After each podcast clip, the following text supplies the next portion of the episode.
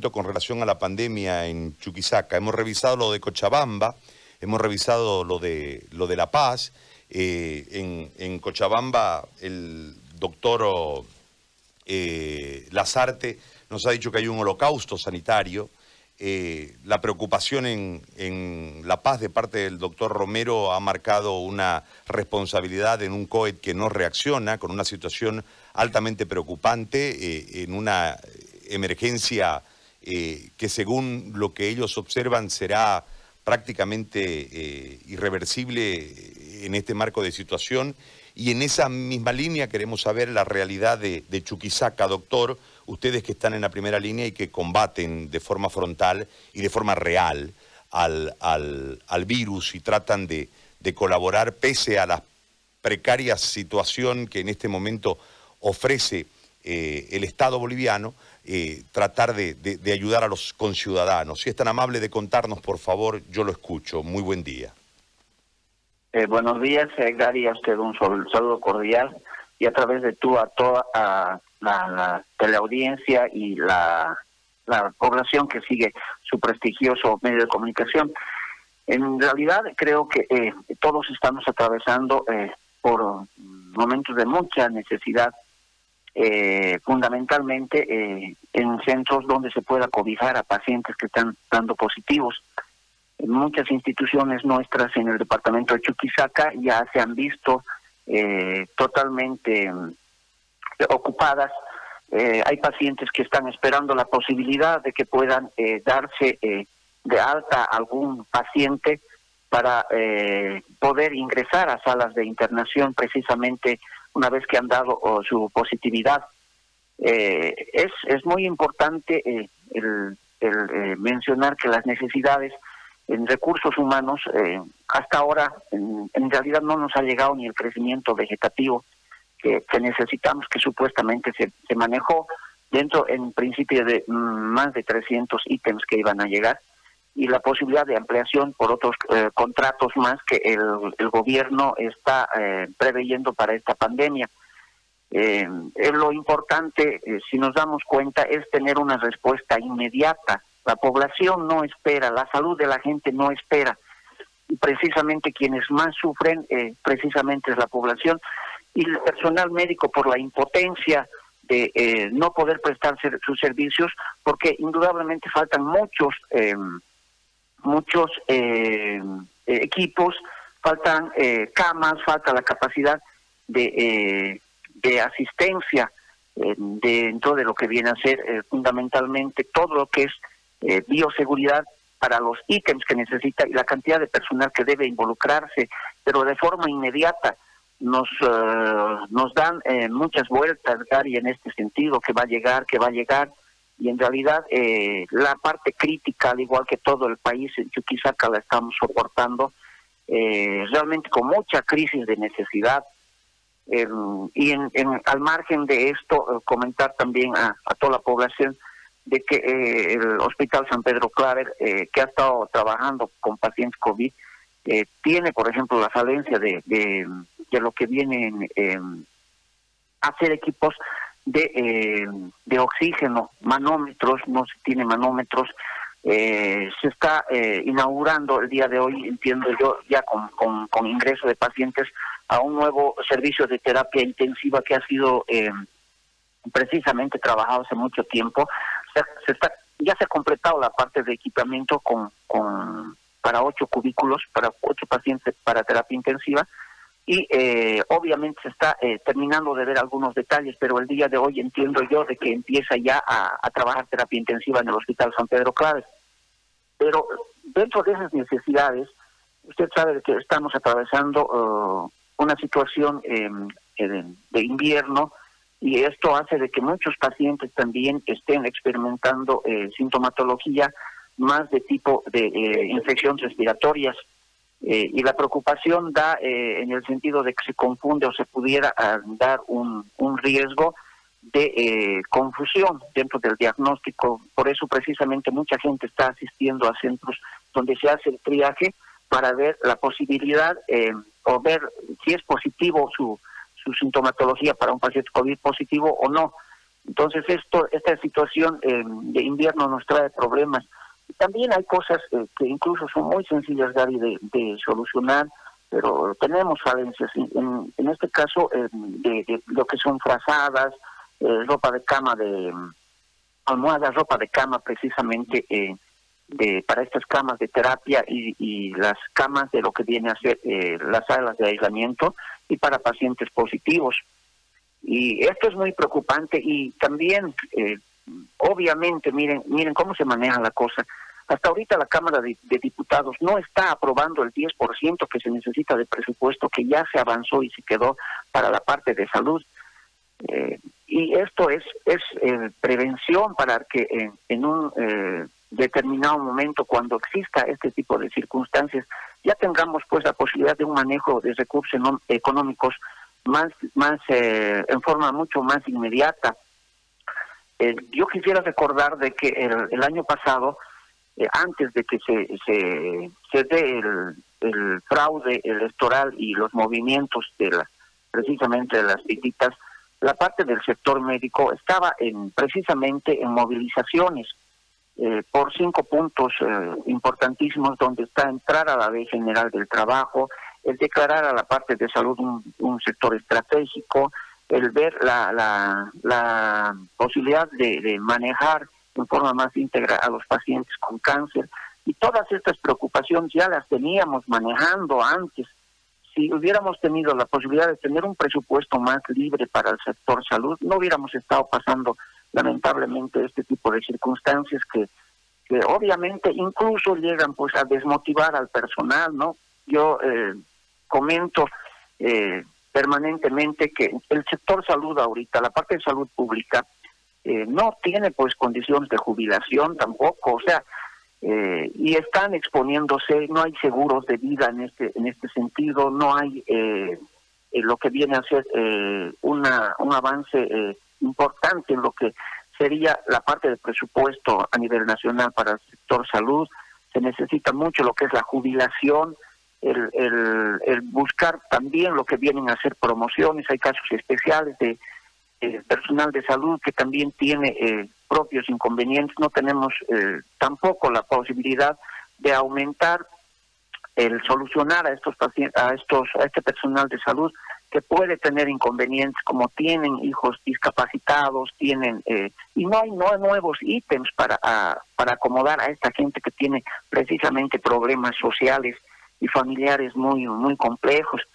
Eh, yo eh, a través de su persona reflexiono y a todos los, eh, quienes tienen ahora la parte del poder de decisión de que de una vez aprueben ese ese 10% para el sector salud en la Cámara de Diputados. Esto nos va a dar la posibilidad de enfrentarme en mejor condiciones las, los otros posibles días que vayamos a tener y no, no estemos pasando como actualmente lo estamos haciendo dentro de mucha necesidad de improvisación, eh, de totalmente em, desabastecimiento de, artículos de, bioseguridad.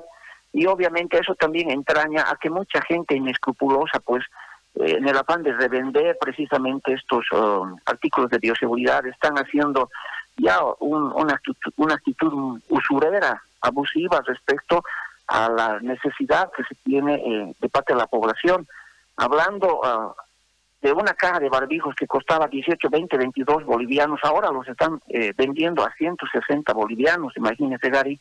Esto es lucro, ya no, no se puede justificar. La necesidad está haciendo de que mucha gente vaya a, mover sus escasos recursos para tratar de comprar, por ejemplo, barbijos que están pues realmente eh, con un sobreprecio increíble son problemas que en, en general traen mucho inconveniente.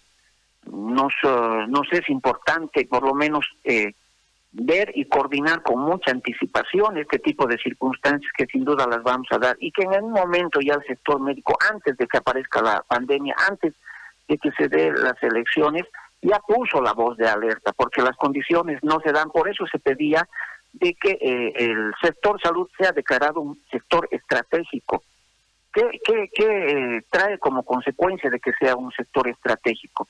Trae la posibilidad de que se tenga un monto de recursos económicos disponibles inmediatamente para la parte de salud, es decir, medicamentos, equipamientos, insumos, incluso la contratación de nuevos, eh, de nuevo personal para eh, los eh, centros de, salud y también para comprar, usted sabe de que ha sido pan de todos los días, todavía andamos pataleando con lo que viene a ser los insumos de bioseguridad y los equipos de, de protección personal para el personal de salud. Doctor. Está obviamente al frente. Y dígame, Gary. Le hago una consulta en relación a lo histórico. Es decir, nosotros hace un momento revisábamos eh, dos departamentos, la realidad de Santa Cruz la conocemos en relación al déficit o a la deuda histórica de recursos humanos, ¿no? Que ha tenido el Estado boliviano con cada una de las regiones para la atención precisamente a la gente. En el caso del departamento suyo, eh, ¿cuál es el déficit histórico y obviamente uno entiende que eh, al verse rebasado hoy totalmente, anteriormente con el déficit, con la deuda de personal, se podía de alguna manera paliar el tema eh, duplicando esfuerzos, pero hoy no alcanza y no hay manos. ¿No? Más allá de los elementos propios de bioseguridad, la falta de infraestructura, eh, la falta de pruebas, todo lo que, lo que en realidad en este momento tiene que ver con los gobernantes de transición. Lo anterior eh, en relación al déficit de recursos humanos tiene que ver con el histórico nacional de los gobernantes. Eh, en este marco, ¿cuál es el déficit del departamento suyo? Eh, numeralmente necesitamos, es que hay situaciones que hay que aclararlas, Gary. lamentablemente no soy quien maneja la parte administrativa, técnico-administrativa dentro de lo que viene a ser la gobernación eh, en principio sucedió de que teníamos, y se dijo a, través de, en esta última gestión de, de la presidenta Yáñez, que íbamos a tener 260 ítems, y esos 260 ítems fueron distribuidos a personal eh, que tenía contratos IDH. Entonces, ¿qué sucede? Eh, han sido reemplazados esos contratos IDH por los ítems ministeriales que han llegado, que están en número de 260. Pero esos 260 contratos IDH que teníamos para disposición en el departamento, directamente se los ha eh, se los ha eliminado, se los ha abolido. No sabemos dónde han ido a parar esos recursos y si en realidad ha sido eh, consecuencia del déficit eh, impositivo de la parte de hidrocarburos o ha sido realmente un mal manejo de parte de, quienes ahorita están obviamente en la, en la gobernación y manejan los recursos. Eh, dentro del crecimiento vegetativo se habla de que a Chuquisaca en realidad le correspondería más de 600 ítems para todo el departamento. Sin embargo, estamos con esta deficiencia. Supuestamente se van a llegar ítems, pero eh, lo que mencionaba en un inicio, Gary, no tenemos la cantidad necesaria de, personal para ir cubriendo. Eh, se ha dado unos contratos a, a partir de la OPS, por tres meses eh, por esta coyuntura para, para apoyar en realidad, pero necesitamos de que eh, todo esto si se va a dar, se tiene que dar ya, porque la salud no espera.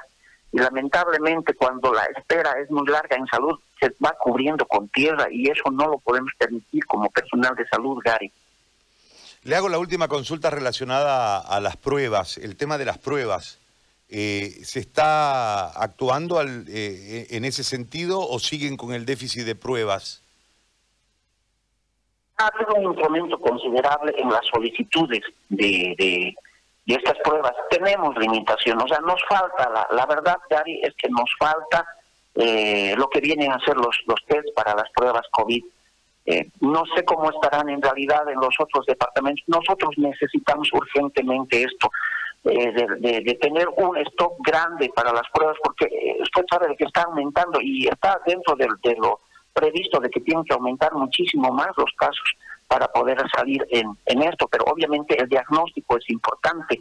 Se está em, por protocolo buscando el manejar, hacer un, un test rápido en, en algún laboratorio para que después, eh, si fuera positivo ese test rápido, entrar directamente ya al hospital eh, o a recibir o que se ya oficialmente le pueda hacer una prueba de, de COVID para COVID, porque de lo contrario, como tenemos pocas pruebas, imagínense un desabastecimiento grande eh, como el que ya estamos teniendo, nos, nos imposibilita y realmente es muy importante la, la, el punto que usted ve realmente hay deficiencia dentro de lo que viene a ser los test de reactivos para COVID en nuestro en nuestro departamento. Y un solo, o sea, está trabajando el laboratorio en realidad con muchas pruebas, está trabajando a un 100%, muchas las solicitudes, no se olvide de que eh, está centralizado el Hospital San Pedro Claro el, el, el laboratorio COVID, y todas las muestras del departamento llegan precisamente a esta institución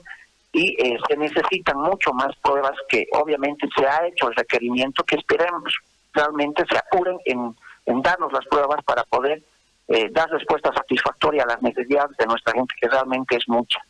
Y, y, no queremos, eh, en realidad tenemos que decir de que nuestras instituciones están ya colapsadas y, y tenemos un montón de pacientes que están esperando la posibilidad también de que puedan internarse, no hay no hay salas y eso nos trae mucha preocupación. Se está buscando el, el conseguir otros ambientes para aislamiento en otros hospitales, tal como el universitario y, y, otras instancias más.